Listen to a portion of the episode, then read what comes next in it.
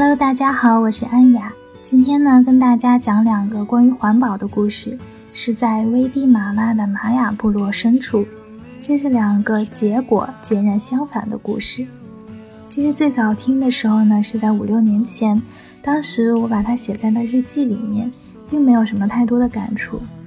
最近偶然有一天，我翻看曾经的日记，就又看到了这两段故事。也许这几年走的地方比较多。所以也有了一些当时没有的感触吧，想跟大家分享一下。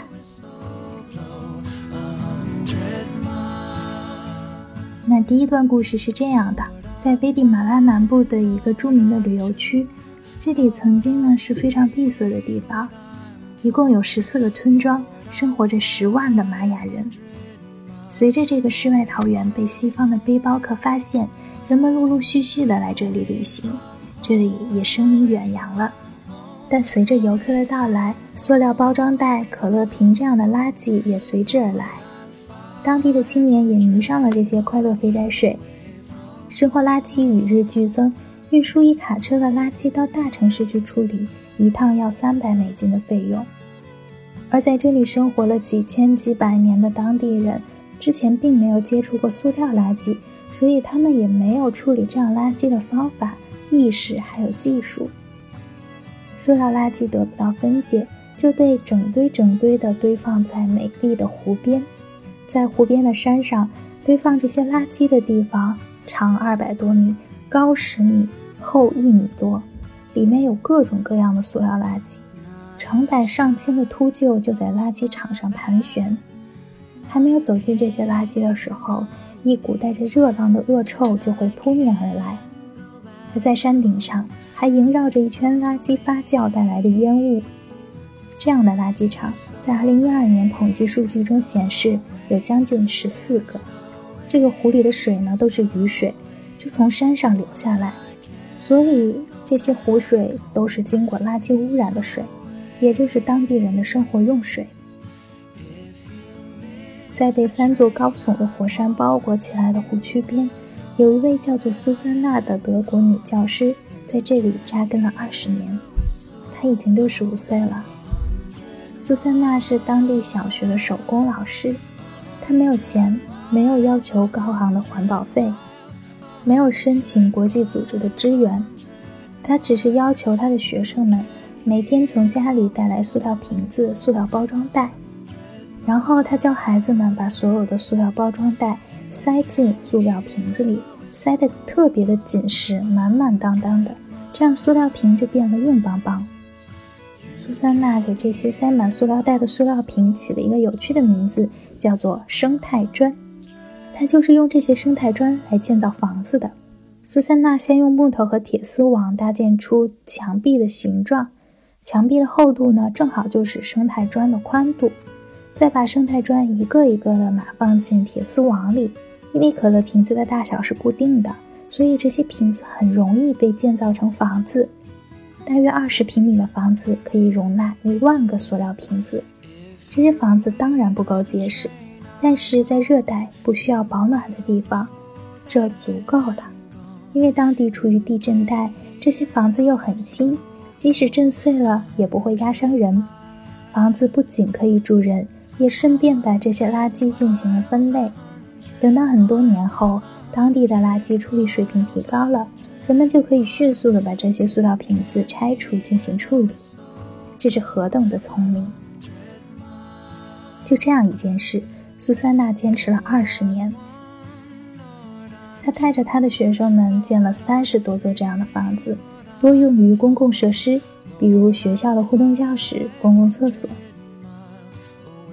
在二零一二年，CNN 派记者过来采访这位值得敬佩的德国老人，并且做成了纪录片播放。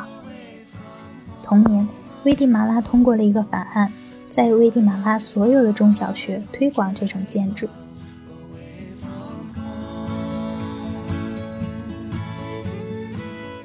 那第二段故事呢，同样发生在这片地方。曾经有个做环保项目的美国人，叫做 Sam。山姆家境优越，并且有着非常高的学历。他曾经是美国加州大学的博士。在来到危地马拉之前，山姆在美国成立了环保基金会，顺利地筹集到了很多的资金。他带着这笔资金和野心来到了危地马拉，他想通过建造一座污水处理厂改变当地人的饮水现状。最开始，这个公益项目陆陆续续的有来自一百个国家和地区的志愿者为他工作，但是三年过去了，这个工程夭折了。说到原因呢，萨姆一脸惆怅地说：“因为当地每换一任村长，就要管他要一次贿赂。他觉得募捐来做环保事业的善款是不能用于行贿的。可想而知，得不到一个小地方的父母官支持的项目，肯定就是黄了。在闭塞的地方，有权力的人一手遮天是非常常见的。不气馁的萨姆很快开始了第二个项目，就是沼气发电。”当年沼气发电技术最发达的国家就是中国，于是呢，他就从中国深圳进口了一大批的沼气设备。但是在当地刚装好不久，这些设备总是出质量问题，而且当地人也不愿意接受这项新技术，更何况使用这个沼气发电还要当地人自己支付费用，就更没有人愿意接受了。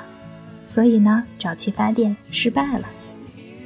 斗士山姆并不认输。他开始了第三个项目，他自己设计了一个建筑用于承载这个项目。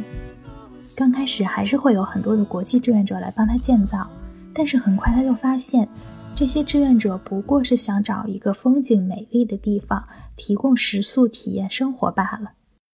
他们工作起来并不用心，但是却很用心的修图发 ins。于是山姆改聘用当地的危地马拉工人为他工作。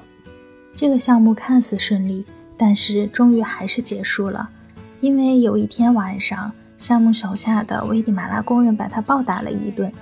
原因是在危地马拉闭塞的山区里，当地的工人并不适应山姆设计的一套奖惩机制。这个奖惩机制是这样的：每个月工作最好最勤快的两个工人可以拿到百分之一百五十的工资，而最懈怠的两个工人只能拿到百分之五十的工资。这种人为制造的工资差异完全不符合当地人的生活传统，当地人觉得这是对他们生活文化的不尊重。这次失败之后萨姆在医院躺了一个月，最后灰溜溜的回到了美国。山姆的失败一方面归结于闭塞的当地环境，另一方面归结于他无法像苏珊娜那样活成一个当地人。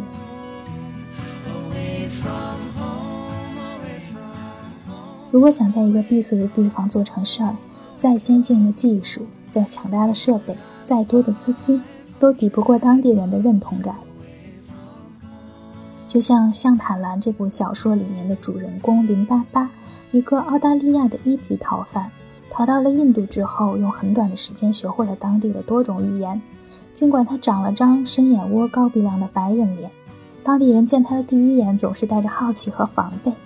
但只要他一开口，说着当地的语言，形态、表情、动作、语气都和当地的土著无异，甚至连骂起人来都和当地人像极了。所以他交到了很多当地的朋友，活得很印度。环保这个话题非常的长，也非常的沉重，很多的文章剖析的都比我深刻。每个人都有自己的想法。希望以上的两段故事可以带给你一些感触，关于环保，关于人性。那今天的节目就到这里了，也欢迎你在微信公众号搜索“严肃的车”找到我，上面有我所有的旅行故事、攻略、照片、视频，也欢迎你给我留言、点赞、转发。我们下期见，拜拜。